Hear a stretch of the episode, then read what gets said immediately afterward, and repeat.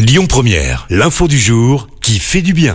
Et on vous parle ce matin d'une première en Europe. On prend de la hauteur. On reste dans la région où la station des Gets en Haute-Savoie a décidé d'interdire le tabac et ce dès cet hiver.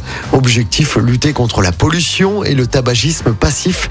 Chaque année, il faut savoir que plus de 3000 mégots sont ramassés sur le domaine skiable. Depuis samedi dernier, il est donc interdit de fumer sur l'ensemble du domaine, à la fois sur les pistes, mais aussi sur les remontées mécaniques.